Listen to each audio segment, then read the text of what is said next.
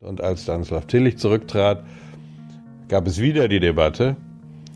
Und da habe ich gesagt, nein, jetzt ist mal gut. Ich bin äh, Innenminister, ich bin Anfang 60. Du hast, da, du hast letztes Jahr doch gewusst, dass dein Innenministerjob wahrscheinlich zu Ende geht. Nein, äh, habe ich nicht. Nein. Ähm, ich habe damit gerechnet, Innenminister zu bleiben. Ich bin vielleicht auch durch meine Zeit als Innenminister etwas skeptischer geworden gegenüber Menschen. Ich bin ein fröhlicher und zuversichtlicher Konservativer. Wer an die Freiheit glaubt und an die Kraft der Freiheit, der kann eigentlich nur optimistisch sein. Nur Freiheit, ich bin auch äh, ja lange bei Kurt Biedenkopf gewesen, das ist einer meiner politischen Lehrmeister, von dem kann man das auch lernen. Freiheit hat die Tendenz, auch sich selbst zu zerstören. Denn Freiheit, wer Freiheit in Anspruch nimmt, möchte auch seinen Freiheitsraum erweitern. Ja, das war eine tolle Zeit. Wir haben, sind da hingezogen. Ähm ja, aber wie, wie ist das gekommen? Wie bist du auf einmal so, ach Thomas, du hast ja unseren Einigungsvertrag mitgemacht, bist bei Wessi, ach, komm mal nach Schwerin, wir brauchen jemanden? Ja, so ähnlich war das. Der Kompromiss war dann, wir waren ja unter Zeitdruck, die Bildungsabschlüsse der DDR werden anerkannt, Komma, sofern sie gleichwertig sind. Das bedeutete, wir haben mehr oder weniger allen DDR-Bürgern gesagt, ob eure Ausbildung im vereinten Deutschland etwas wert ist. Das prüfen wir erstmal. Ob das gleichwertig ist. Und sowas ist ein Fehler. Das nimmt vielen die Würde. Ich bin jedenfalls trotz aller äh, Besonderheit äh, nicht dafür, dass man für die NSU-Akten eine Sonderregelung macht. Es wird ja auch vollen Zugang von Parlamentariern gegeben und all dem äh, und das muss reichen. So, eine neue Folge Junge Naiv. Wir sind im Bundestag, wo genau? Im Paul-Löbe-Haus im Bundestagsabgeordnetengebäude, wo es Ausschusssitzungen gibt und auch einige Abgeordnete ihre Büros haben. Paul Löbe war ein ehemaliger Politiker der Weimarer Republik und nach dem ist das Haus benannt. Wer bist du? Thomas de Maizière. So, ich hätte nicht gedacht, dass wir uns irgendwann dann doch mal vor der Kamera wiederfinden. Ich meine, als Innenminister warst du immer so busy, aber jetzt bist du ja Bundestagsabgeordneter, hast du einfach viel mehr Zeit, hast du Zeit, einfach Bücher zu schreiben jetzt und so. Das Ein Leben Buch. zu genießen. Ein Buch, nicht Bücher. Vielleicht kommt noch eins, aber erstmal eins. Liebe Hörer, hier sind Thilo. Und Tyler, Jung und Naiv gibt es ja nur durch eure Unterstützung. hier gibt's keine Werbung, höchstens für uns selbst. Aber wie ihr uns unterstützen könnt, Oder sogar Produzenten werdet. erfahrt ihr in der Podcast-Beschreibung. Zum Beispiel per PayPal oder Überweisung. Und jetzt geht's weiter. Wie bist du darauf gekommen? Ich habe es schon lange überlegt, ob ich so ein Buch schreibe. Ich habe bei der, meiner Arbeit immer äh, versucht zu reflektieren, darüber nachzudenken, was ich da eigentlich tue. Ich habe mir immer ein bisschen versucht, über die Schulter zu gucken. Äh, Ich habe mit Kollegen darüber gesprochen, wie wir eigentlich arbeiten. Ähm, Das wollte ich gerne mal aufschreiben. Und als ich dann aus dem Amt äh, geschieden bin, dachte ich, es ist eine gute Gelegenheit, das jetzt zu schreiben.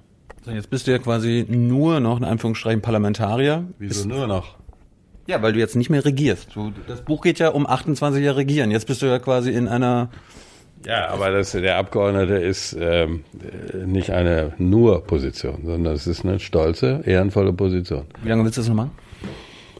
Ja, zunächst mal bis zum Ende der Legislaturperiode und dann überlege ich, ob ich nochmal antrete. Eins, eins habe ich ein bisschen vermisst in deinem Buch, ein bisschen was über deine Person. Also wie du in die Politik gekommen bist. Du äh, deutest so ein bisschen an, in den 80ern hast du dann für ein paar äh, Berliner Bürgermeister gearbeitet, dann ging es 90 los, kommen wir gleich zu. Aber mich würde mal interessieren, was du hast ja Abi gemacht, glaube ich, Anfang der 70er. Wusstest du da schon, dass dich dein Weg in die Bundespolitik führt, in die ganz große Politik, dass du einer der wichtigsten Minister der Bundesregierung irgendwann mal werden wirst? Na, zunächst will ich sagen, warum das in dem Buch nicht so steht. Das ist ja kein äh, Buch von mir über mich. Das nennt man Biografie. Das kann ich noch schreiben, wenn ich ähm, 80 bin.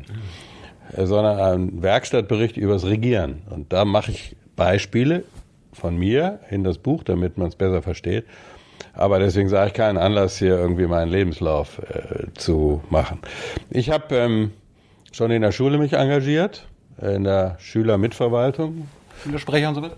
Ja, das hieß damals Parlamentspräsident. Wir hatten ein duales System. Es gab einen Schülersprecher und einen äh, vom Parlament. Ähm, und da war ich ähm, Sprecher, aber da wollte ich nicht in die Politik. Und dann habe ich sehr schnell in der Universität angefangen, mich politisch zu engagieren. Was hast du studiert?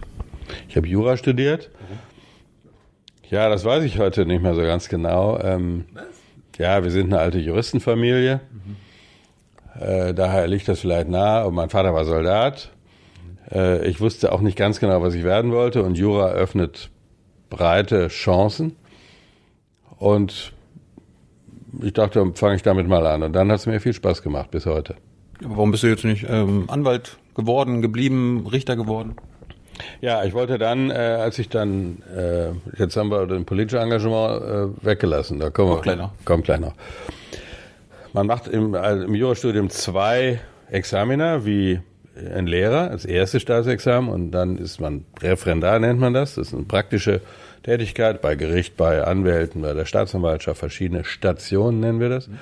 Dann macht man das zweite Staatsexamen und dann muss man sich entscheiden, was man werden will. Anwalt wollte ich nie so richtig werden, jetzt bin ich es inzwischen, seit ein paar Wochen, weil äh, mich interessierten eigentlich mehr die generellen Dinge und nicht nur der Einzelfall. Mich interessierte, wie wir das heute nennen würden, das Wirtschaftsverwaltungsrecht, also Verwaltung in der Nahtstelle zwischen äh, Verwaltung und Wirtschaft. Ich war beim Bundeskartellamt äh, eine Zeit äh, und das konnte ich mir vorstellen. Und dann ging mein Weg aber anders weiter. Hast du damals schon drüber nachgedacht, warum es kein Wirtschaftsstrafrecht gibt zum Beispiel? Wird ja heute immer noch diskutiert. Doch, es gibt ja ein Wirtschaftsstrafrecht. Untreue ist ein Straftatbestand, der äh, Betrug. So, ähm, was du vielleicht meinst, ist folgendes, dass nicht eine Person bestraft wird, sondern ein Unternehmen bestraft wird.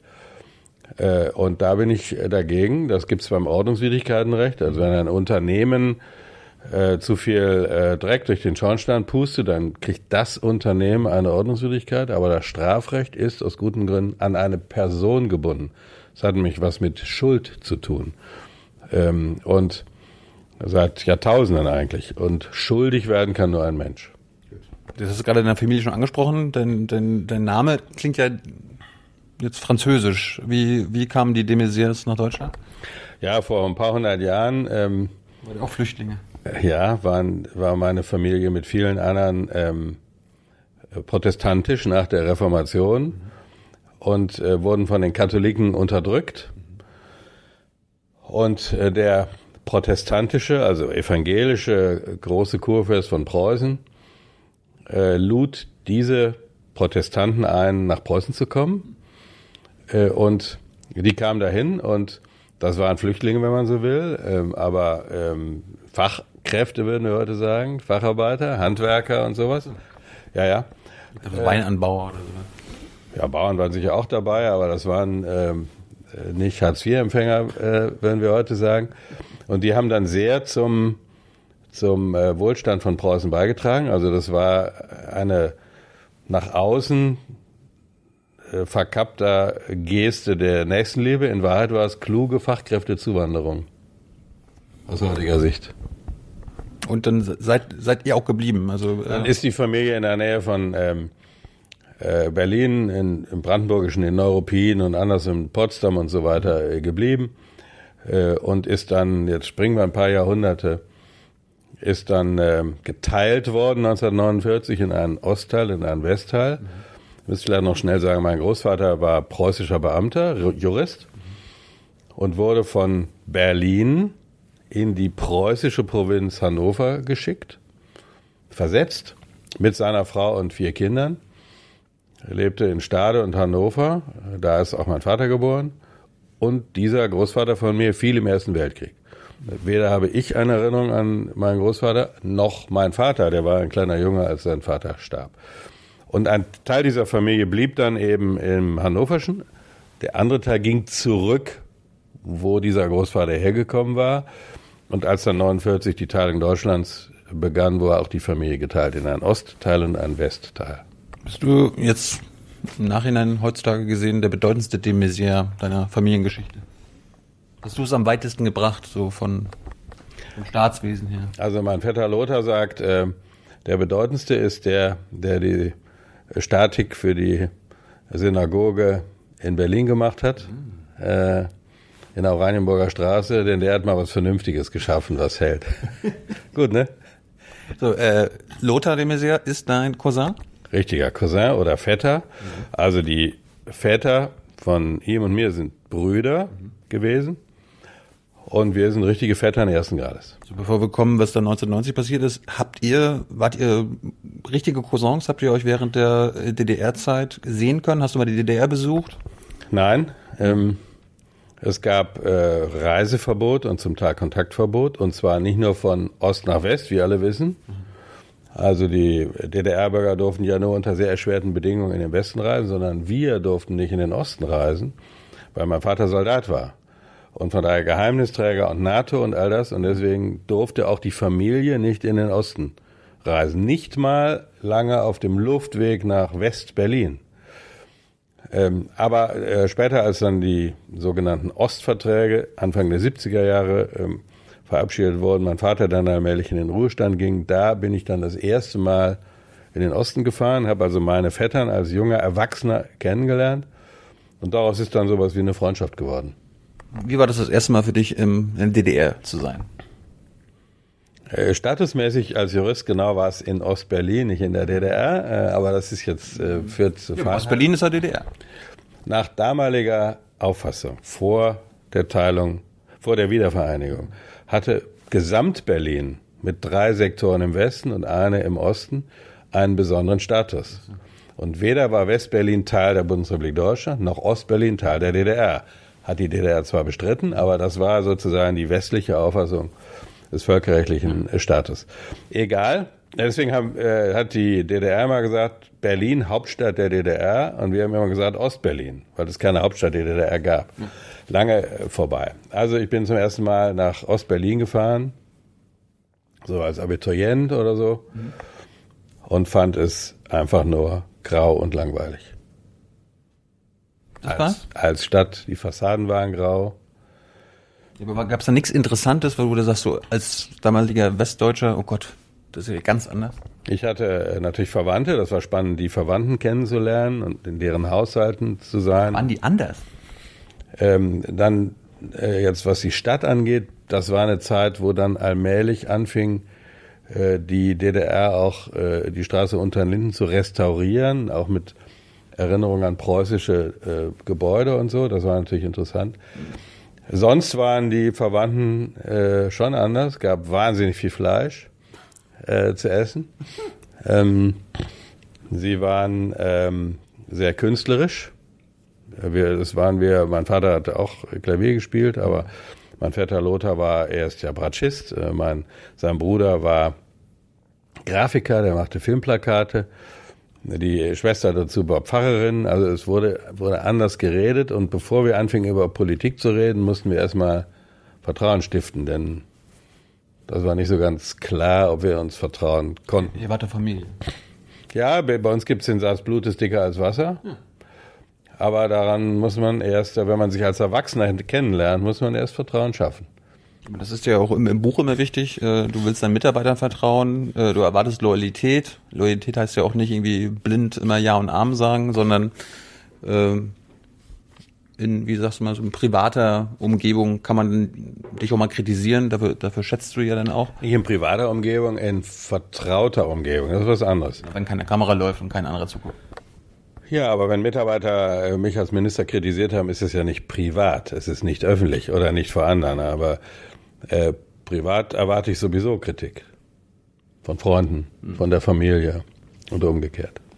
So, ähm, dann bist du wiedergekommen, dann warst du Anfang der 70er. Hast du dich dann irgendwann aktiv dafür entschieden, zur CDU zu gehen oder hast du auch mal bei der SPD vorbeigeschaut oder bei der FDP? Grünen gab es ja damals noch nicht. Nein, ich bin sehr früh in die Junge Union eingetreten. Da gab es damals ein kommunalpolitisches Thema in Bonn mhm.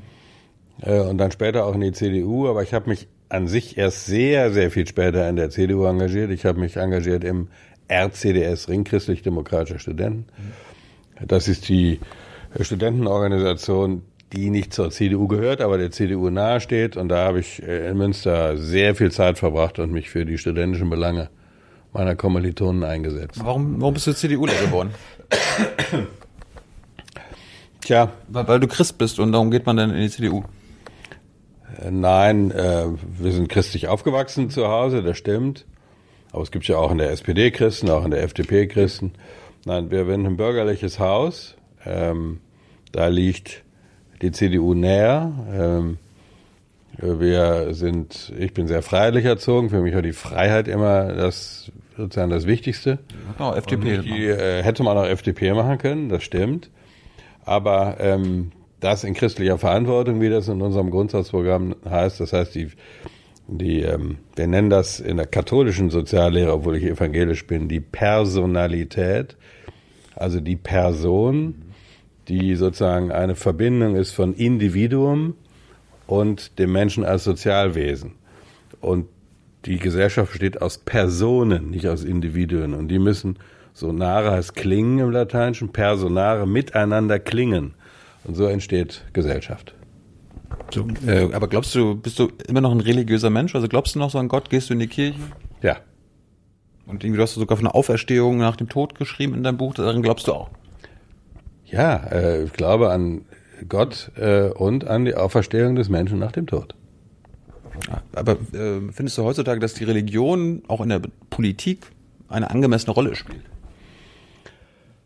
Ja, äh, wir haben sie lange ähm, natürlich über Jahrhunderte überschätzt. Überschätzt. Ja, äh, die, also bis zur Aufklärung äh, waren die, äh, waren die, die Kurfürsten zum Teil Bischöfe. Und der Papst war ein weltlicher Herrscher. Und in Preußen war der preußische König der oberste äh, religiöse Vertreter. Mhm. Übrigens gibt es das noch in England. Die Queen äh, ist das religiöse Oberhaupt der anglikanischen Kirche. Pro forma. Aber davon, also ist noch etwas übrig geblieben. So, und dann ähm, haben wir mit der Säkularisierung und später mit unseren Verfassungen äh, Kirchenstaat getrennt und der Staat hat das letzte Wort bekommen und regelt die grundlegenden Dinge, aber die Religion ist natürlich äh, zum Zusammenleben von Menschen sehr, sehr wichtig. Äh, historisch, aber ich finde auch kulturell und, und bis heute. Und ähm, dann haben wir Religion unterschätzt und haben gedacht, das ist so Privatsache und, und ähm, das brauchen wir alles nicht. Und, aber eine Gesellschaft wird ohne Religion kälter. Hm. Und wir stellen fest, dass plötzlich viele Menschen Angst vor anderen Religionen haben, obwohl sie zum Teil selber gar nicht einer Religion angehören. Angst vor dem Islam zum Beispiel. Ja. Und deswegen ist es, glaube ich, gut beraten, dass auch Politik sich mit Religion beschäftigt und ähm, die versöhnende Kraft von Religion, aber auch die spalterische Kraft von Religion mitbedenkt. Du hast dich auch manchmal angelegt mit der Kirche, ne? Zum Beispiel beim Kirchenasyl, da sagst du, bist du dagegen? Bist du das immer noch? Oder machst du das nur als Minister? Nein, ähm, das Kirchenasyl, das müssen wir vielleicht erklären ganz kurz, äh, wenn äh, staatliche Verfahren, also äh, die Verwaltung und das Gericht sagen, ein bestimmter Mensch soll unser Land verlassen. Dann äh, geht manchmal eine Kirchengemeinde hin und sagt, nein, dieser Mensch, der soll bleiben und dann nimmt man den auf in eine Kirche oder ein Gemeindehaus, weil es eine Art stillschweigende Absprache zwischen Staat und Kirche gibt, dass der Staat nicht in die Kirche geht mit Polizei und den er rausholt. Und das ist, wenn man so will, eine Selbstermächtigung der äh, Kirche, äh, schlauer zu sein als der Staat oder menschlicher als der Staat. Und ähm, ist das eine gute Tradition? Können wir darauf nicht stolz sein? Ja, wenn aber äh, als Jurist sagt man, gibt es oft das Argument, ja, könnte ja jeder kommen. Wenn also jeder sagt, ach, ich finde aber, der Staat hat da nicht richtig entschieden, dann zahle ich mal keine Steuern oder zahle ich nicht das Knöllchen oder ähm, baue, obwohl ich keine Baugenehmigung habe, weil ich das irgendwie gerecht finde. Es geht ja um Abschiebung. Ja, es geht, nein, es geht juristisch zunächst mal darum, dass ein staatliches Verfahren zu einem Ergebnis geführt hat und ein gerichtliches Verfahren das Ergebnis bestätigt hat. Und sogar noch eine staatlich eingerichtete Härtefallkommission oft, in Dublin-Fällen nicht immer, aber das sind jetzt vielleicht Details, gesagt hat, hier liegt nicht mal ein Härtefall vor. Dann ist es nicht in Ordnung, dass eine Kirche sagt, wir sind aber anderer Meinung. So, wir haben dann ein, eine Verabredung getroffen, dass man, äh, dass es nicht zu viele werden und dass man dann trotzdem versucht, zu einer Einigung zu kommen. Aber in letzter Instanz muss staatliches Recht gelten und nicht kirchliches Recht. Gibt es diese stillschweigende Vereinbarung auch ähm, zwischen dem Staat und Synagogen oder zwischen dem Staat und ähm, Moscheen? Oder ist das nur ein Kirchending? Das Kirchenasyl als solches ist jetzt äh, beruht auf einer christlichen Tradition, äh, aber auch ähm, äh, die Polizei tut sich sehr schwer in äh, jüdische oder muslimische Gotteshäuser zu gehen. Es gab zu meiner Zeit mal einen sehr problematischen Einsatz oder sagen wir lieber diskutierten Einsatz in Bremen, wo die Bremer Polizei in eine sehr stark islamistisch geprägte äh, Moschee eingedrungen ist, durchsucht hat, äh, in dem Fall keine Waffen oder sonstige Sachen gefunden hat, es vorher aber Hinweise darauf gab, dass es dort Waffen geben könnte. Und dann gab es die Kritik nicht nur daran, dass man eben nichts gefunden hat, sondern wie konntet ihr in eine Moschee gehen? Also, ich fand es trotzdem richtig, in, auch in eine christliche Kirche, wenn einer sagt, da werden Waffen gehortet und da wird ein Frage gehortet. Genau, gilt das auch. Aber, ja, ja, es gibt schon einen stillschweigenden Grundsatz, eine Art Hemmschwelle von Polizei und Rechtsstaat äh, gegenüber der Vollziehung und der Vollstreckung staatlicher Maßnahmen in Kirchengebäuden. Im Zweifel wird's gemacht, aber doch sehr behutsam oder am besten gar nicht. Aber gerade beim Thema sind, du warst ja auch mal Finanzminister in Sachsen. Äh, Findest du es gut, dass der Staat die Kirchensteuer eintreibt? Die Kirchen zahlen ja auch was dafür. Die Kirchen sind Körperschaften des öffentlichen Rechts und ähm, Ja, aber die Moscheen und die Synagogen haben ja das von den Vorteil nicht. Nein, wenn aber äh, Islamverbände Körperschaften des öffentlichen Rechts werden würden, dann ähm, kann man auch darüber reden, dass sie dann auch ähm, den Staat bitten, äh, solche Steuern einzuzahlen. Aber dann müssen sie Körperschaft des öffentlichen Rechts werden. Und das heißt, sie müssen sagen, wie viele Mitglieder sie haben. Es muss transparent geben, es muss Prüfungskompetenzen geben. Und all das muss man dann äh, auch ähm, mitwollen. So, zurück zu deiner Anfang deiner Karriere. Wie ist es dann jetzt? Irgendwie in den 70ern bist du der CDU gewesen, warst bei den äh, bei den bei, Im Genau. RCS. Aber wie bist du denn, wie hat dich quasi der regierende Bürgermeister entdeckt? Wie bist du da Mitarbeiter geworden? Ich wollte an sich ähm, zum Bundeskartellamt nach meinem Examen. Ich hatte auch eine Doktorarbeit geschrieben über kartellrechtliche Fragen und ähm, wollte dazu ein Jahr nach Amerika, hatte einen Studienplatz an einer amerikanischen Universität, wollte die Doktorarbeit vergleichend anlegen äh, und hatte gerade die Zusage für einen solchen Studienplatz, was ich ehrenvoll fand und toll. Columbia in New York. Hatte erst eine Absage in Berkeley bekommen und dann eine Zusage in Columbia. Das sagt man eigentlich nicht so leichtherzig ab. Ähm, so, und dann ähm, hat ähm, der damalige Redenschreiber von Richard von Weizsäcker, der eine andere Funktion übernommen hatte, der war damals regierender Bürgermeister von West-Berlin, Richard von Weizsäcker, ähm, der ging, bekam eine andere Funktion und fragte, ob ich mir vorstellen könnte, Redenschreiber von Richard von Weizsäcker zu werden. Und das war auch nicht irgendein Bürgermeister von irgendeiner Stadt, sondern das war schon eine bedeutende Persönlichkeit, der dann später ja auch Bundespräsident wurde. Wie sind, wie sind die auf dich gekommen? Du, konntest du gute Reden halten oder schreiben?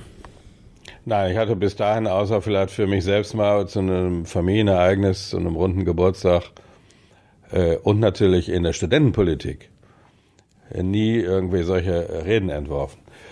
Äh, ich kannte Herrn von Weizsäcker ein bisschen, er kannte mich äh, und äh, da, sowas muss man ausprobieren. Redenschreiber wird man nicht, als Redenschreiber wird man nicht geboren. Und? Ja, dann habe ich das überlegt, habe mich vorgestellt. Wir haben dann äh, ein langes Gespräch geführt. Er hat mich gefragt in dem Vorstellungsgespräch, er wollte ja nicht einen Justiziar einstellen, sondern einen Redenschreiber. Was ist das letzte Buch, was Sie gelesen haben? Dann habe ich gesagt, Cassandra von Christa Wolf. Ein ganz tolles Buch, was zu der Zeit 1983 äh, gerade sehr viele gelesen hatten. Das hatte er auch gelesen dann haben wir eine Stunde über dieses Buch geschrieben. Und da hatte er natürlich einen guten Eindruck von mir und hat mir das Angebot gemacht. Und dann äh, habe ich die Stelle oder die, ja, den Platz in New York abgesagt.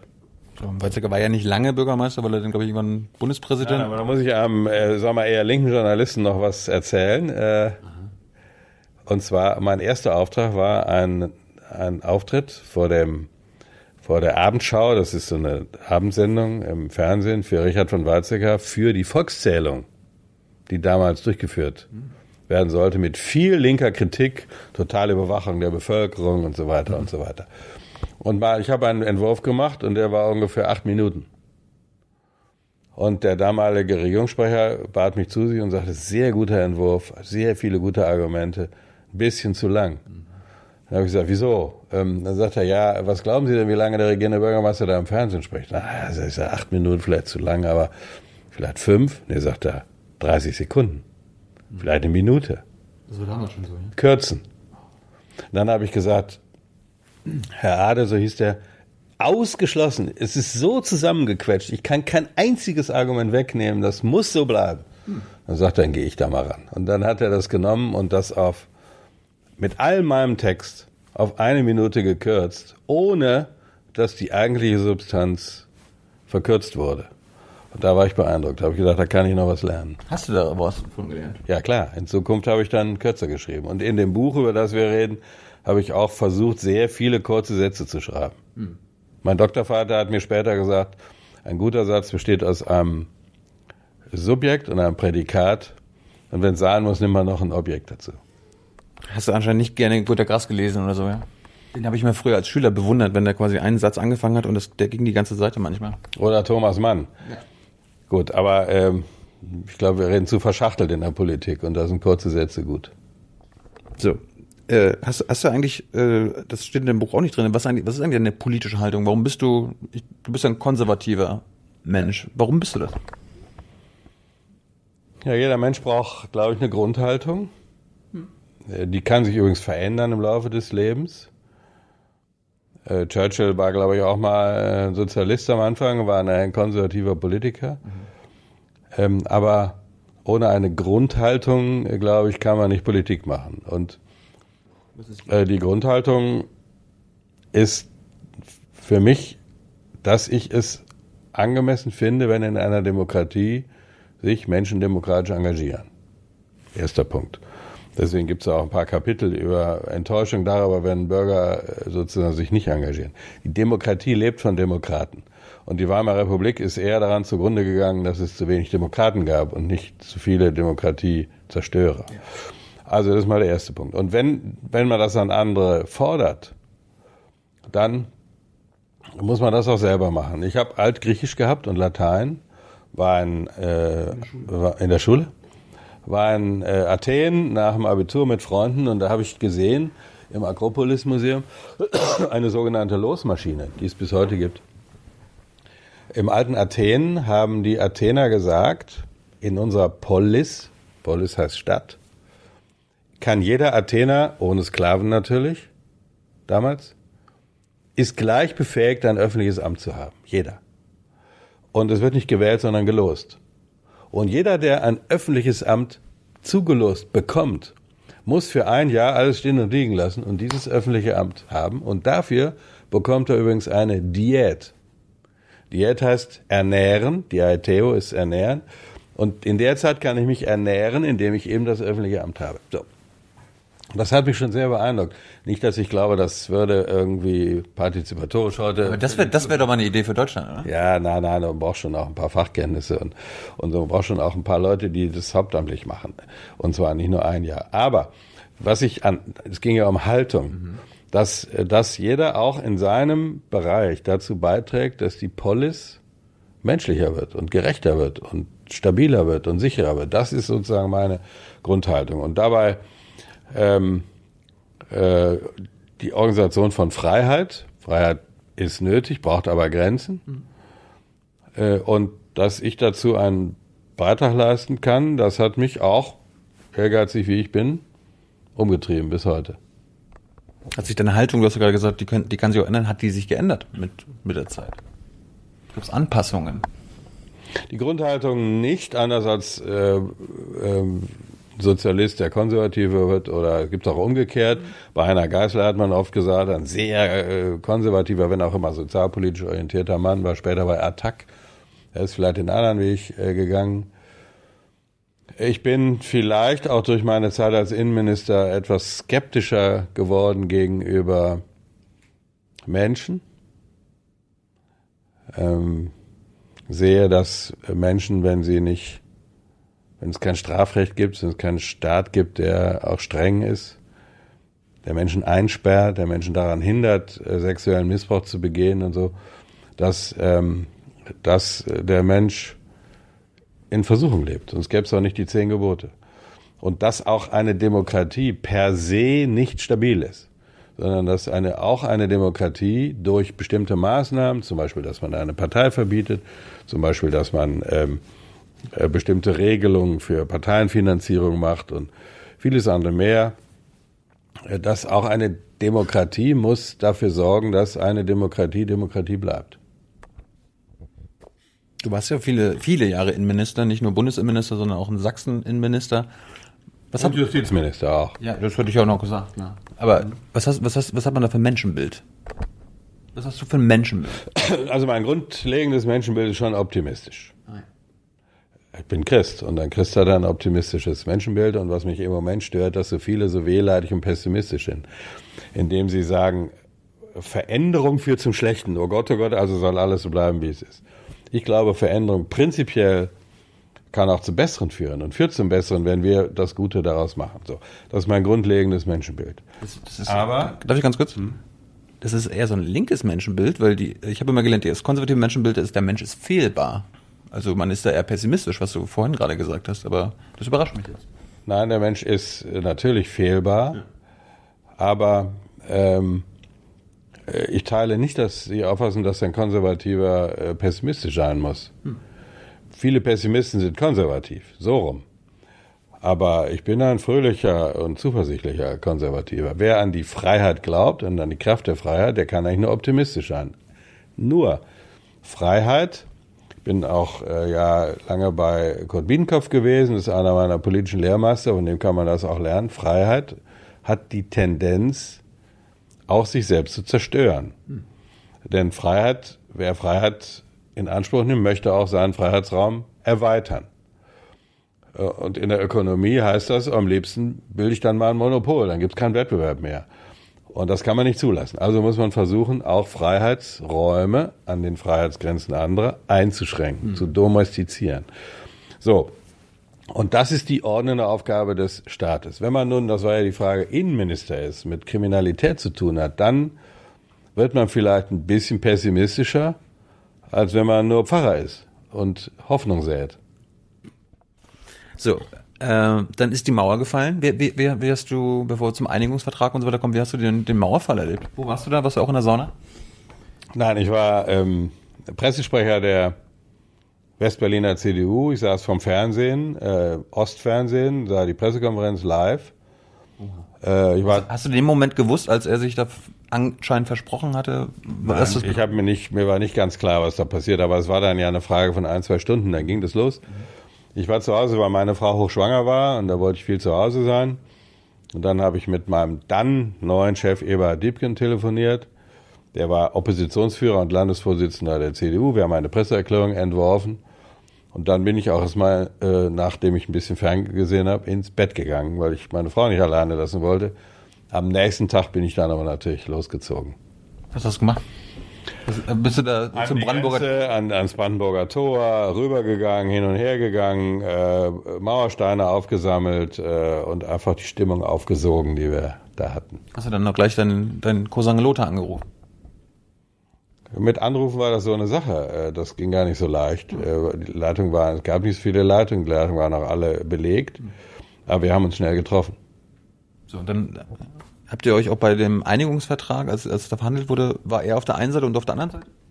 Nein, er war dann, er wurde ja dann ja CDU-Vorsitzender äh, in, in diesen Tagen mhm. und hat danach relativ schnell gesagt, ich soll ihn beraten. Er hatte keine Ahnung von Politik, ich hatte ein bisschen Ahnung von Politik, wenn auch nicht sehr viel und nur auf Landesebene. Und tausend Leute, als er dann plötzlich CDU-Vorsitzender wurde, ähm, wollten ihn jetzt plötzlich beraten.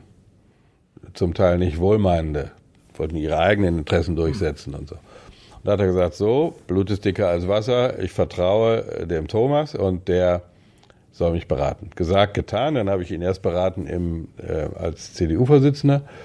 Dann gewannen wir völlig überraschend die Wahl gegen alle Umfragen und optimistischer als alle Vorhersagen waren. Und dann äh, war er designierter Ministerpräsident und später Ministerpräsident und da habe ich ihn dann auch beraten. Ich habe von einer Kollegin mal gehört, dass ähm, Helmut Kohl damals, Luther, mit dem er sehr gesagt hat, hier, du sollst das werden, also unser Spitzenkandidat, damit du Ministerpräsident, der letzte Ministerpräsident der DDR werden kannst. Und dann ist Lothar irgendwie zu dir gekommen und hat gesagt, ich weiß nicht, ob ich das machen soll und ihr hattet Angst, dass das irgendwie rauskommen würde. Stimmt die Geschichte? Also, dass ihr euch irgendwie, ich verkürzt das mal, dass ihr euch auf Klo eingeschlossen habt und so weiter und so fort. Nein, dass wir uns auf dem Klo angeschlossen haben, das war eine ganz andere Situation. Noch lange äh, vorher, er war noch nicht mal CDU-Vorsitzender. Es brodelte, es war vor dem 9. November. Und wir trafen uns als Westberliner CDU mit der Ostberliner CDU. Das war unerhört, weil die Ostberliner CDU durfte es gar nicht geben nach äh, Westberliner Auffassung, um mal zu gucken, was da los ist. Und er hatte sich, weil er angesprochen worden war, CDU-Vorsitzender zu werden, im Osten reingeschlichen in die Delegation. Und dann sind wir zusammen auf Toilette gegangen. Ich habe gefragt, was ist denn da los? Und dann hat er gesagt, naja, ich bin gefragt worden, CDU-Vorsitzender zu werden und wollte mal gucken, wie das geht, so ein Gespräch überhaupt in so einer Delegation. Mhm. Da mussten wir wieder hoch und haben dann hinterher äh, telefoniert. Das war diese Situation. Die andere Situation, die du jetzt ansprichst, ist eine ganz andere. Ähm, die CDU und dann die Allianz für Deutschland, die gebildet wurde, aus CDU, DSU und DA, aus der auch Angela Merkel stammt, wurde in Wahlkampf unterschätzt. Die SPD schien einem großen Wahlsieg entgegenzutreten. Die Allianz für Deutschland konnte sich nicht richtig aber einen Spitzenkandidaten einigen, weil auch Wolfgang Schnur, der Chef des DA, ähm, sehr machtbewusster Mann wollte das eigentlich werden, von der kleinsten Gruppierung. Der trat dann zurück kurz vor der Wahl wegen äh, Stasi-Vorwürfen. Und dann äh, bekam diese Allianz für Deutschland eine absolute Mehrheit. Viel besser als erwartet. Und Lothar de Maizière kriegte an dem Abend eigentlich einen Schreck und die Last der Verantwortung, dass er nun Ministerpräsident werden sollte und müsste und durfte, drückte auf seine Schultern. Deswegen gibt es kaum ein Bild von dem Abend, wo er befreit lacht. Obwohl er der große Wahlsieger Obwohl er der große Wahlsieger war, weil er ahnte natürlich, was auch in der DDR los war, was das bedeutete. Äh, die Erwartungen, die auf diesem kleinen Mann, der war ganz dünn damals, der rauchte 80 Zigaretten am Tag. Mhm. Ähm, und dieser Staat war ja in Auflösung begriffen und die Ökonomie im, Zusammen, äh, im Zusammenbruch begriffen. Er begriff, was das bedeutete. Und da hat Helmut Kohl ihm wohl gesagt, ich war nicht dabei, du musst jetzt regieren. Oder die haben sich gesitzt Sie müssen jetzt, das, der Wahlsieger muss regieren. Dann hat es auch gemacht. Hat dann aber gegen den Rat von Helmut Kohl gesagt, ich mache das mit einer großen Koalition mit der SPD, obwohl an sich die Union mit der Allianz für Deutschland eine absolute Mehrheit alleine gehabt hätte. Darüber hat sich Helmut Kohl geärgert, aber der, die Begründung von Lothar de Maizière war, wir müssen die Verfassung ändern. Äh, dringend, das war eine DDR-Verfassung und ich brauche eine verfassungsändernde Mehrheit. Ich brauche eine möglichst große Mehrheit, um diese DDR zu führen und in die Einigung Deutschlands zu führen. Und dafür brauche ich auch die SPD. Das war richtig, aber Helmut Kohl war zunächst dagegen. So. Einigungsvertrag. Habt, warst du denn auf der einen Seite und Lothar auf der anderen Seite? Oder hast du, hast du dann für die DDR mit? Ich habe dann genau. Ja. Ich habe dann ja äh, den das Amt des Ministerpräsidenten mit aufgebaut. Ich habe meinen Vetter beraten. Ich habe die ganzen Kabinettsvorlagen, die da waren, mir alle vorher durchgeguckt. Du hast, du hast, hast ihm gesagt, Merkel soll, soll Pressesprecherin werden? Ja, das ist ein bisschen übertrieben, aber äh, so und ähm, dann kam es zu den Verhandlungen. Äh, erst der Staatsvertrag 1 äh, zur Wirtschafts-, Währungs- Sozialunion, dann der Einigungsvertrag.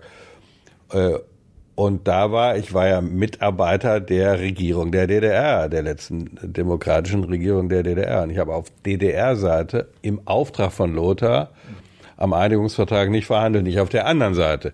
Ich kannte nur, wenn auch als kleines Licht, viele derer, die auf der anderen Seite äh, verhandeln. Wolfgang Schäuble, Wolfgang Clement und viel, äh, Klaus Kinkel und viele andere mehr. Hast du denn noch im DDR-Markt dein Gehalt bekommen? Nein, wir kriegten das Geld äh, vom Bundeskanzleramt, glaube ich, die Berater. Mhm. Ähm, und das war in äh, D-Mark. Und ab Juli gab es dann auch äh, D-Mark ja für alle. Habt ihr jetzt im Nachhinein, war der Einigungsvertrag, ist er auch im Nachhinein jetzt 20, 25 Jahre, fast 30 Jahre später eine gute Idee? Wann da vielleicht, habt ihr ein paar Fehler gemacht? Alles in allem war das ein großes Werk. Es hätte ja des Einigungsvertrages eigentlich nicht bedurft, sondern nach dem Grundgesetz hätte es genügt, wenn die DDR-Volkskammer äh, gesagt hat, wir treten der Bundesrepublik Deutschland bei. Hm. Da stand im sogenannten Artikel 23 des Grundgesetzes. Das hätte an sich genügt. Ähm, aber dann äh, wäre nicht sicher gewesen für die Bürgerinnen und Bürger der dann ehemaligen DDR. Und deswegen hat Lothar de Maizière früh gesagt, wir müssen die Bedingungen für den Beitritt in einem Vertrag regeln. Als Berufungsgrundlage für die DDR-Bürger auch viele Jahre danach. So sozusagen ein Beitrittsvertrag, wenn man so will. Den haben wir dann Einigungsvertrag genannt. Und das in der kurzen Zeit zu machen, ist ein großes Werk. Das komplizierteste Rechts-, Wirtschafts-, Sozial- und Finanzsystem der Welt zu übertragen, ähm, das ist, war eine große Leistung. Und trotzdem ähm, haben wir nicht an alles denken können. Es gab kein Lehrbuch für die Herstellung der deutschen Einheit. Wir haben manche Lebensleistungen der DDR-Bürger dort äh, nicht richtig gewürdigt oder einbringen können. Ich will es mal an einem Beispiel sagen, was, glaube ich, sehr typisch ist. Äh, in dem Entwurf der DDR-Regierung, an dem ich mitgearbeitet habe, hieß es, alle Abschlüsse, Berufsbildungsabschlüsse der DDR werden im ganz Deutschland anerkannt. Außer vielleicht äh, ein Stasi-Abschluss. Ja, es gab eine, gab eine Universität in Potsdam der Staatswissenschaften, da konnte man sagen, also das ist vielleicht nicht. Aber Erzieher, Lehrer, Tischler, alles. Äh, Da haben die westdeutschen Länder gesagt, äh, das darf der Bund gar nicht verhandeln, der ist gar nicht zuständig. Und wir sind dagegen. Wir westdeutschen Länder können ja noch nicht mal akzeptieren, dass ein Lehrer von Bayern nach Niedersachsen wechselt, ohne dass wir prüfen, ob das gleichwertig ist und umgekehrt. Da können doch nicht diese komischen sozialistischen Bildungsabschlüsse irgendwie in ganz Deutschland anerkannt werden. Das geht überhaupt nicht. So, das hat uns sehr geärgert. Die, der Kompromiss war dann, wir waren ja unter Zeitdruck, die Bildungsabschlüsse der DDR werden anerkannt, Komma, sofern sie gleichwertig sind. Das bedeutete, wir haben mehr oder weniger allen DDR-Bürgern gesagt, ob eure Ausbildung im vereinten Deutschland etwas wert ist. Das prüfen wir erstmal. Ob das gleichwertig ist. Und sowas ist ein Fehler. Das nimmt vielen die Würde. Äh, Und das hat zwei Jahre gedauert, bis, das, bis diese Fragen schließlich geklärt waren. So gab es äh, ein paar äh, sicher weitere Themen, über die man lange reden kann. Die Eigentumsfrage war sehr umstritten, ob die richtig geregelt wird. Entschädigung und Rückgabe und all das. Habt ihr damals auch die Treuhand schon eingesetzt? Die Treuhand hat Modrow eingesetzt, schon noch äh, der letzte SED-Ministerpräsident. Und das war auch eine richtige Entscheidung, weil in der DDR gab es eine Rechtsfigur, die hieß Eigentum des Volkes. Im Grundbuch stand, da steht ein Haus, das gehört äh, Herrn Jung und äh, nur scheinbar Herrn Jung, denn da steht Eigentum des Volkes. Wer das Volk ist, ist immer egal. Ähm, und die SED hatte sich auch viele unter den äh, Nagel gerissen. Und deswegen diente die Treuhand dazu, im Grunde das gesamte Eigentum des Volkes unter treuhänderische Verwaltung zu stellen, deswegen Treuhand, und dann auseinander zu klamüsern, wem eigentlich wirklich was gebührt oder gehört. Das war die Idee. Ähm, das war auch eine richtige Idee. Daraus ist dann eine äh, Treuhandanstalt geworden, über deren Tätigkeit sehr viel gestritten wird heute, die dann die Privatisierung dieses Eigentums des Volkes nach und nach gemacht hat. Da ist ganz viel fehl, falsch gelaufen, da hat es ganz viel Glücksritter gegeben, da haben ganz viele Leute aus dem Westen sich Firmen unter den Nagel gerissen, aber alles in allem wäre es mit ohne die Treuhand schlimmer gewesen. Es gibt überall in allen anderen osteuropäischen Staaten und in Russland äh, die Privatisierung hat dazu geführt, dass es Oligarchen gibt, Milliardäre, die sich bereichert haben an einzelnen Unternehmen im Gas, im Öl, im Maschinenbau und so. Das gibt es bei uns nicht. Ähm, so von daher war das Prinzip richtig. Einzelne Dinge waren äh, sind schiefgelaufen. Ich habe jetzt letztens, weil die Debatte um den 219a äh, im Bundestag war, gelernt, dass in der DDR gab es das liberalste, ich nenne es mal Abtreibungsrecht der Welt. Ab, also ab 1972 konnten die Frauen selbstständig die ersten zwölf Wochen entscheiden, ob sie das Kind behalten oder nicht. Und dann auf einmal kam die Wende und auf einmal mussten sich die quasi die Ostfrauen daran gewöhnen. Ja, wir haben hier hier ist Abtreibungsverbot in Deutschland und nur unter Ausnahmen. Das stimmt nicht. Das ist eine ganz spannende Frage. Es gab die sogenannte reine Fristenlösung, also drei Monate äh, äh, entscheidet die Frau, was aus dem Kind wird. Im Westen gibt, gab es die äh, jetzige Lösung mit Varianten, also Indikationslösung, wenn man so will. Äh, und darüber gab es keine Einigung im Einigungsvertrag. Ihr habt darüber gehandelt, äh, Oh ja, bis zum Schluss. Und dann haben die Frauen miteinander verhandelt oder habt ihr Männer? Da gab es entsprechende Arbeitsgruppen, da waren natürlich Frauen dabei und so weiter. Und ähm, gerade mein Vetter Lothar war da sehr engagiert in der Frage. Und es gab keine Einigung.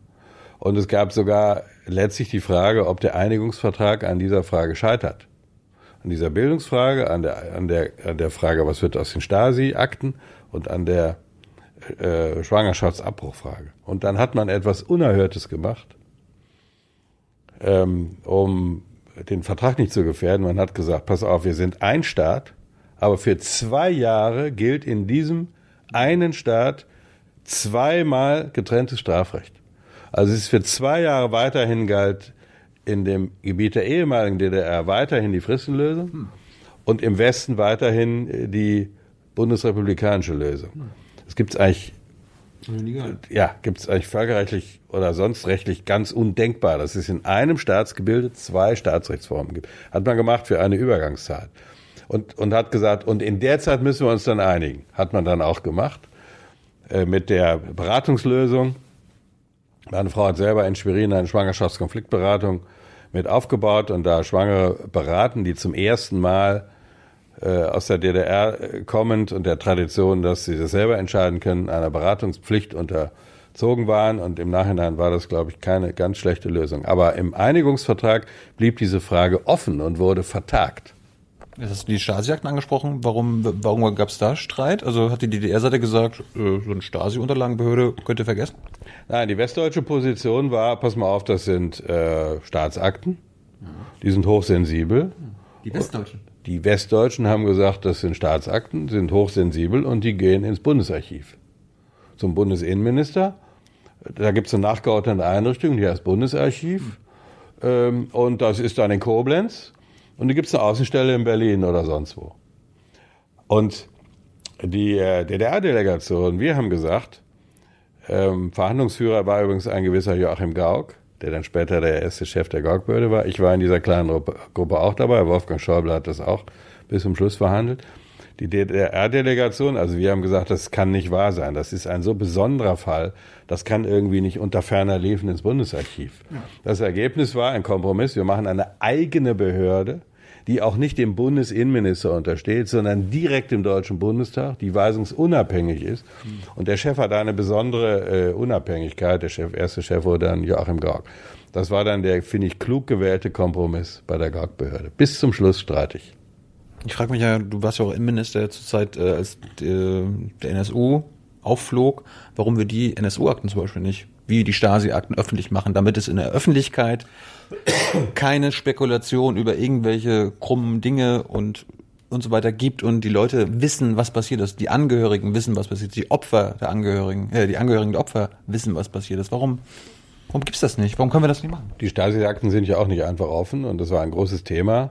Ja, sie sind zugänglich. Sie sind zugänglich geworden, weil man äh, gesagt hat, es ist eine so besondere Situation, ähm, dass äh, wir den Opfern die Gelegenheit geben wollen, unter bestimmten Voraussetzungen. Auch da gibt es einen Persönlichkeitsschutz anderer, auch da gibt es ein Verweigerungsrecht. Helmut Kohl hat mal dagegen geklagt, dass, eine, dass da Akten rausgegeben wurden. Also nicht, nicht frei offen, aber zugänglich unter bestimmten Kriterien. So. Das meinte ich. Äh, genau. Ja, ist aber ein, ist ein wichtiger Unterschied. Und ähm, bei ähm, äh, dieser Mörderbande, die, äh, die wir NSU bezeichnen, ähm, gab es Untersuchungsausschüsse, es gab ähm, äh, oder gibt vielleicht noch Gerüchte, was da noch alles passiert ist. Und wenn man das frei zugänglich macht, können auch Anwälte von äh, von äh, Tätern, es können Leute, die vielleicht Täter sind, aber als solche noch nicht erkennbar sind, können vielleicht auf die Akten zugreifen und damit auch zukünftige Aufklärung gerade zu erschweren. Deswegen glaube ich, ist da eine Sonderregelung nicht angemessen. Ja, das ist das nicht der Preis wert? Ich meine, das ist eine der schlimmsten Verbrechensserien, zum Beispiel seitdem, seitdem ich zum Beispiel politisch denke, dass man da keine Zweifel offen lässt, weil es gibt ja eine Menge Spekulationen, dass der Verfassungsschutz da selbst äh, mit äh, mitgemacht hat, hat vielleicht NSU-Leute geschützt und so weiter und so fort. In Hessen hat der, hat der Landesverfassungsschutz gesagt, wir sperren die, die Listen oder diese Akten 120 Jahre lang weg. Das ist, das ist ja absurd. Also, du bist ja noch ein bisschen jung. Es gab noch andere schlimme Verbrechen in der Westdeutschen Bundesrepublik, nämlich die RAF-Morde, also die Morde des Linksterrorismus, mit schweren Entführungen äh, von Wirtschaftsführern und Entführung eines ganzen Flugzeugs und auch ganz vielen Toten, äh, Sprengstoffanschlägen und so. Und auch da hat man gesagt, die Akten werden wie alle äh, diese Akten mit einer bestimmten Schutzfrist versehen. Äh, und dann ist es auch so, dass äh, eben der Verfassungsschutz, jetzt kommt sicher ein schwieriges Argument zu akzeptieren für die Hörer hier oder jedenfalls für dich, der Verfassungsschutz kann nur dann V-Leute gewinnen in einer Szene, wenn er ihnen zusagt, dass sie nicht auffliegen. Und diese Zusage muss auch sehr lange halten können. Sonst kann man Rückschlüsse auf die Person ziehen äh, und die kann dann erhebliche Nachteile kriegen. So, deswegen sind zum Teil auch, auch diese RAF-Akten zum Teil noch äh, äh, nicht zugänglich. Ich bin jedenfalls trotz aller äh, Besonderheit äh, nicht dafür, dass man für die NSU-Akten eine Sonderregelung macht. Es wird ja auch vollen Zugang von Parlamentariern gegeben und all dem äh, und das muss reichen. Aber es gab ja auch in den Landesparlamenten, auch im Bundestag immer wieder Stimmen, dass der Verfassungsschutz, ob nur Landes- oder Bundesverfassungsschutz, so gut es geht, versucht hat, nicht zu sagen, zu blockieren, ihre die die Zeugen anzuweisen. Das wurde aber alles äh, diskutiert. Es gibt Minderheitenrechte zur Vorlage von Akten und all dem. Also ich glaube, das ist, ähm, soweit man es kann, irgendwie aufgeklärt, auch wenn letzte Fragen vielleicht immer noch bleiben. Haben wir den, also wir als Gesellschaft, den Rechtsextremismus in den letzten 10, 15 Jahren unterschätzt? Also haben wir uns vielleicht zu sehr auf Islamisten, auf Dschihadisten konzentriert und zu wenig geguckt, was rechter Terror anstellt und anstellen kann. Ja, rechte Terrorstrukturen. äh, Der Begriff Terror ist übrigens, äh, das ist ganz interessant, ähm, wird in Deutschland auch wegen der RAF, also Rote Armee-Fraktion heißt das, äh, enger verwendet, auch wegen des Strafrechtsparagraphen einer terroristischen Vereinigung als im Ausland. Ähm, Also zum Terror gehören eigentlich immer mehrere nach deutschem Strafrecht. In Amerika oder in anderen Staaten, wenn ein Einzeltäter eine Bombe hochjagt, sagt man, das ist Terror. Da tun wir uns, äh, Bei uns müssen es drei sein. Oder so. tun wir uns schwerer, genau. Obwohl die Öffentlichkeit natürlich sagt, das ist ein Terroranschlag. Aber zum Beispiel haben wir immer Abgrenzungsprobleme zwischen einem Amok-Täter und einem Terrortäter. Das wurde diskutiert bei dem Breivik äh, in äh, Norwegen. Äh, und es wurde diskutiert bei dem Amokläufer in München, äh, der den, äh, sein, seine Mordserie auch begangen hat an dem äh, Anschlagstag von Breivik, der auch rechtsextreme äh, Seiten runtergeladen hat und so weiter. Ist das jetzt ein Mörder? Ja. Ist das ein Amokläufer? Ja. Ist er auch zusätzlich Terrorist? Ähm, Wo, wo ist die ja, Abgrenzung? Ja, also nach dem, ich würde mal sagen, im umgangssprachlich Terrorist ja, nach dem Strafrecht nein, denn er ist nicht Teil einer terroristischen Vereinigung, dafür braucht man drei. Terror ist nach deutscher strafrechtlicher Definition immer eine Gruppe. So, ich will aber der Frage gar nicht äh, ausweichen. Ähm, das sind ja zwei verschiedene Dinge. Das eine ist Rechtsextremismus. Den harten Rechtsextremismus haben wir, glaube ich, nicht unterschätzt. Die NPD und so, die waren immer unter Beobachtung und äh, das, glaube ich, war nicht das Problem. Wo wir eher ähm, als Gesellschaft die Dinge unterschätzt haben, ist der nicht organisierte Rechtsextremismus, der gerade nicht Teil von DVU, Republikaner, wie das damals hieß, oder der äh, NPD war. Ähm, und so Kameradschaften äh, in, in, und alles, was es da, äh, was es da gab. So, das hat sich geändert inzwischen, spätestens seit der NSU-Serie. Da glaube ich, kann man nicht sagen, dass die Verfassungsschutzbehörden auf dem Auge blind sind. Rechtsterrorismus ist noch etwas anderes. Äh, Und auch im linken Bereich muss man zwischen Linksextremismus, dann Linksautonomen, die wie bei G20 und so weiter Gewalt ausüben und auch Gewaltausübung gegen Polizisten, gegen Unschuldige, gegen Staatsmänner und Frauen für legitim halten als Zeichen des Protestes. Das finde ich geht überhaupt nicht. Aber ähm, linksautonome Gewalttäter sind noch nicht Terroristen. Nach deutscher Definition. Im Ausland ist es äh, möglicherweise anders. So, und ähm, äh, deswegen tun wir uns mit diesen Begrifflichkeiten schwer. Wir haben dann rechtsterroristische Strukturen entdeckt, auch nach NSU. Ich habe selber solche Vereinigungen verboten als Innenminister, die im Internet Anschläge vorbereitet haben und ähnliches. Und ich glaube, ähm, die Gefahr ist da, die Gefahr ist auch nicht unbeachtlich, aber unterschätzen tun wir das nicht mehr. Erinnert mich irgendwie an, am Neujahrstag 2019 gab es ja auch diesen äh, Bericht aus Bottrop, wo der Mann mit dem Auto äh, hin und her gefahren ist und hat versucht, so viel wie möglich meist ausländisch sehende Menschen äh, zu überfahren, zu töten. Da war ja dann auch so, okay, warum wird das nicht Terror genannt? Und das ja gut, ich kenne die Akten da nicht, deswegen will ich mich dazu nicht, äh, nicht äußern. Aber ähm, es gab auch einen anderen Fall, noch zu meiner Zeit, einen Mensch in Hamburg, Asylbewerber, mhm. ähm, der äh, Allah ist groß gerufen hat, aus einem Regal im Supermarkt ein Messer genommen hat, Menschen niedergestochen hat. Gott sei Dank sind die nicht zu Tode gekommen. Und der aber in ärztlicher Behandlung war und geistig verwirrt. So, was ist das jetzt? Ist einer, der ein terroristisches Motiv hat, aber an sich geistig verwirrt ist. Ist das ein Terrorist, ja oder nein? Für die Opfer ist das egal. Äh, und was die Polizei dann tut, ist zu gucken, gibt es dahinter noch Strukturen, ähm, die man aufklären muss, um weitere Anschläge zu verhindern. Äh, der, der Mensch selbst sitzt dann ja hinter Gittern und wird verurteilt wegen gefährlicher Körperverletzung oder wegen versuchtem Mord oder versuchtem Totschlag dann kann die Frage, ob er Terrorist ist, eigentlich äh, dahinstehen, mhm. äh, solange man ihn findet und es keine Hin Strukturen dahinter gibt. Wir haben jetzt leider nicht mehr viel, so viel Zeit. Ja. Ich habe dich auch viel mehr vorbereitet. Vielleicht können wir das ein andermal nochmal fortsetzen, falls aber es ich dir. antworte kürzer, aber ich habe nee, auch ein nee, nee. Geschichtsunterricht gemacht, oder? Ja. Mit dem.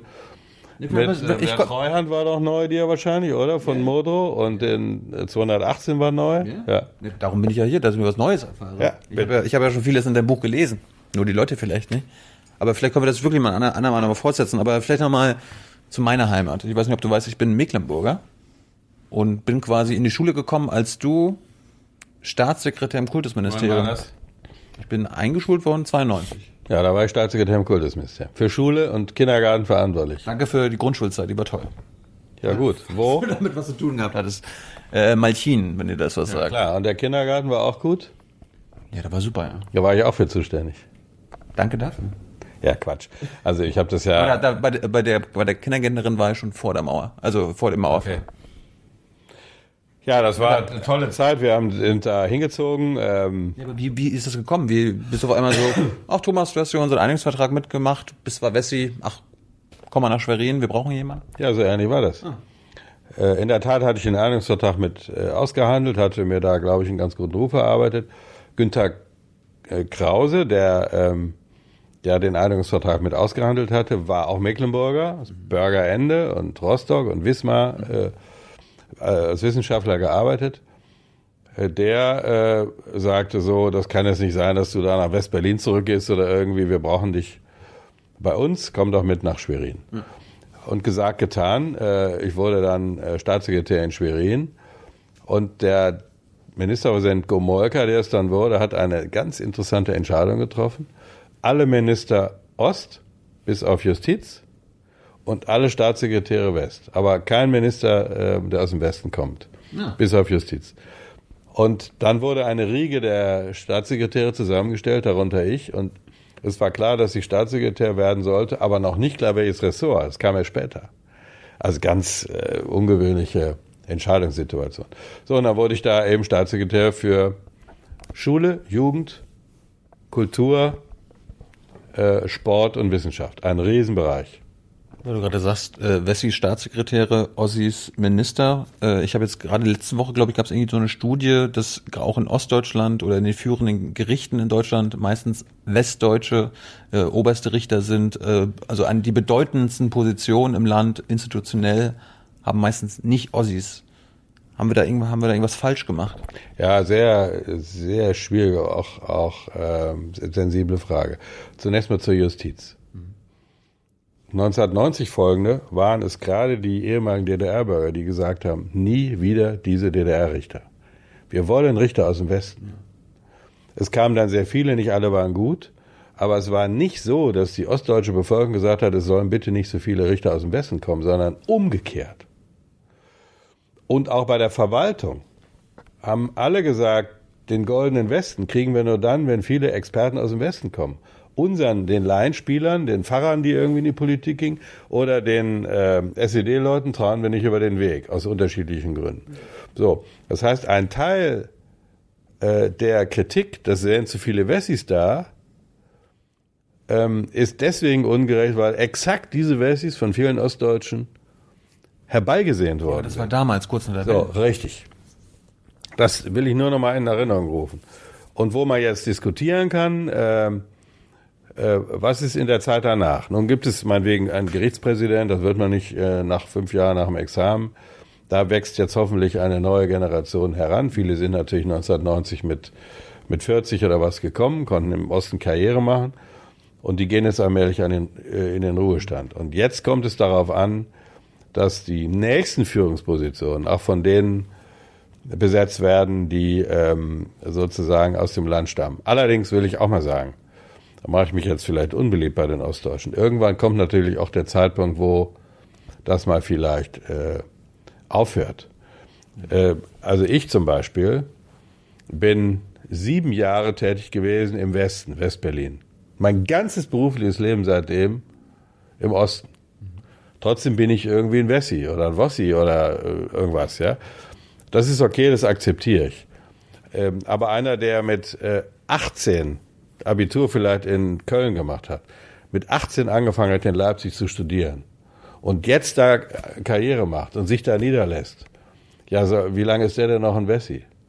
Also irgendwann hört diese Zählweise auch äh, auf. Und ich würde mal sagen, diejenigen, die mit ihrer, ihrer Hauptsozialisation, vielleicht mal in oder nach der Schule, äh, in den ostdeutschen Ländern gemacht haben, da sollte man aufhören, äh, von Wessis zu reden.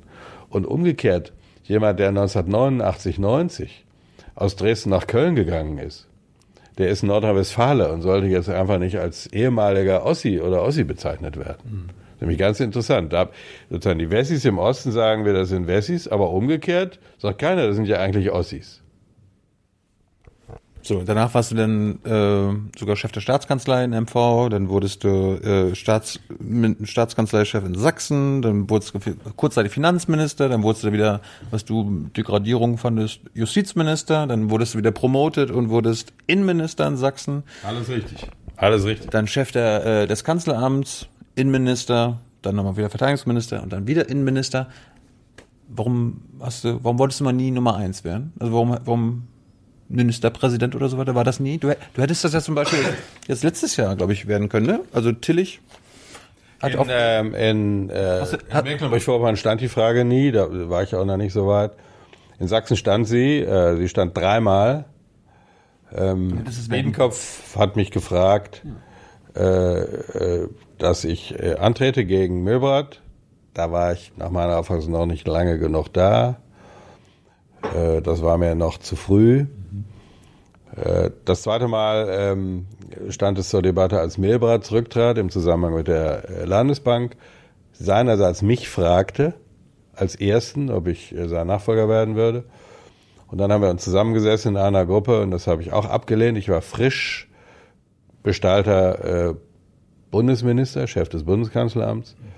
Da wollte ich nicht wieder zurück. Ähm, ich fand die Bundespolitik viel spannender als die Landespolitik. Deswegen habe ich das da abgelehnt. Daraufhin wurde Stanislav Tillich Ministerpräsident. Und als Stanislav Tillich zurücktrat, gab es wieder die Debatte. Und da habe ich gesagt, nein, jetzt ist mal gut. Ich bin äh, Innenminister, ich bin Anfang 60. du, hast da, du hast letztes Jahr doch gewusst, dass dein Innenministerjob wahrscheinlich zu Ende geht. Nein, äh, habe ich nicht. Nein. Ähm, ich habe damit gerechnet, Innenminister äh, zu bleiben. Äh, aber ich war äh, ja, wie gesagt, nicht ganz jung mehr. Ich gelte in weiten Teilen noch als Wessi, weil ich aus sozusagen im Westen stamme, obwohl ich die meiste berufliche Zeit im Osten verbracht habe. Ich bin vielleicht irgendwie der gute Wessi, der hingezogen ist und den Solidarpakt verhandelt hat und so, aber ist so und ich finde, äh, nach Tillich, der jünger ist als ich, muss die nächste Generation ran. Und mich, mit Michael Kretschmer gibt es einen sehr guten äh, ostdeutschen, in der Bundespolitik erfahrenen, äh, jüngeren Mann mit Anfang 40 und den habe ich mit voller Kraft unterstützt und tue das bis heute. Aber ja, aber ich hatte gefragt, wolltest du nie Nummer eins werden? Offenbar nicht. Ehrlich gesagt, Bundesinnenminister, Bundesverteidigungsminister, das ist viel, ziemlich viel Nummer eins. Und letzte Frage. Ich hoffe wirklich, dass wir uns nochmal äh, unterhalten, weil ich habe noch ein paar Fragen wirklich zum Buch. Ich habe nämlich das Gefühl gehabt, andere haben dich auch schon interviewt, die haben das Buch gar nicht gelesen. Äh, Doch. ja, es gibt aber auch andere. Ja, es gibt Leute, die haben mich interviewt und das Buch nicht gelesen oder nur mal so überflogen, aber es gibt auch ein, zwei, übrigens im Online-Bereich auch, die mich interviewt hatten, die hatten das Buch sehr gut gelesen. Ich auch. Hey Leute, Jung und Naiv gibt es ja nur durch eure Unterstützung. Ihr könnt uns per PayPal unterstützen oder per Banküberweisung, wie ihr wollt. Ab 20 Euro werdet ihr Produzenten im Abspann einer jeden Folge und einer jeden Regierungspressekonferenz. Danke vorab. Äh, und jetzt, jetzt bist du Abgeordneter und hast offenbar noch eine Menge Zeit. Weil du jetzt irgendwie bist im Aufsichtsrat äh, oder bist jetzt der Chef der Telekom Stiftung. Wo, warum hat man jetzt so viel Zeit dafür? Warum, warum kannst du eigentlich zur Telekom gehen, wenn du als Innenminister ja auch für die IT des Bundes zuständig war? Das ist doch hat doch ein Geschmäckle, oder? Das sind jetzt äh, zwei Fragen. Das erste ist, ähm, äh, wo nehme ich die Zeit her? Ich bin ja einfacher Abgeordneter. Ich habe keine weitere Funktion. Fast alle meine Abgeordnetenkollegen haben noch weitere Funktionen im Parlament und sonst wo. Ich bin nicht mehr im Präsidium der CDU. Ich bin nicht mehr im Bundesvorstand der CDU. Ich bin nicht mehr im Landesvorstand der CDU. Äh, und da entstehen natürlich zeitliche Reserven. Und die nutze ich durch, für verschiedene Dinge. Ich habe ein Ehrenamt im Sport, ich habe ein Ehrenamt im Kirchentag, ich habe eine ähm, Ehrenprofessur an der Universität Leipzig. Das sind Ehrensachen, dafür, Genau. dafür wirst du nicht bezahlt. Nein. Äh, und die Telekom Stiftung, dafür bekomme ich etwas Geld, ist eine Stiftung, die äh, kümmert sich darum, dass MINT-Bildung gut funktioniert in Deutschland. MINT heißt mathematisch, ingenieurwissenschaftlich, naturwissenschaftlich, also Mathe, Chemie, Biologie. Dass ein paar Leute das auch noch machen und nicht nur irgendwie Design oder Publizistik äh, studieren oder irgendwie Ausbildung machen. So, und ähm, ich habe zu meiner Zeit, nachdem Herr Pofalla zur Bahn gegangen bin, als Innenminister, ein Gesetz auf den Weg gebracht, das Folgendes vorsieht. Ein Minister oder parlamentarischer Staatssekretär, der ausscheidet aus der Regierung und eine Tätigkeit, auch eine ehrenamtliche Tätigkeit, also auch die Sporttätigkeit und andere, äh, muss sich dort angeben, muss 18 Monate nach dem Ausscheiden fragen, ob er das darf. Er fragt die Bundesregierung, die Bundesregierung fragt ein Expertengremium, ehemaliger äh, Politiker, die aber nicht mehr im Amt sind. Und die prüfen, ob es eine Interessenkollision gibt. Und wenn es eine Interessenkollision gibt, dann sagen sie, das geht nicht oder es geht eine bestimmte Zeit nicht. Ein Jahr geht es nicht. Aber wenn du dieses Und Gesetz so hat äh, das Gesetz habe ich gemacht. Ja, aber warum hast, warum hast du nicht als Gesetz gesagt, okay, jetzt zwei Jahre oder vier Jahre Karenzzeit, kein Kontakt zu dieser Branche oder mit Branchen?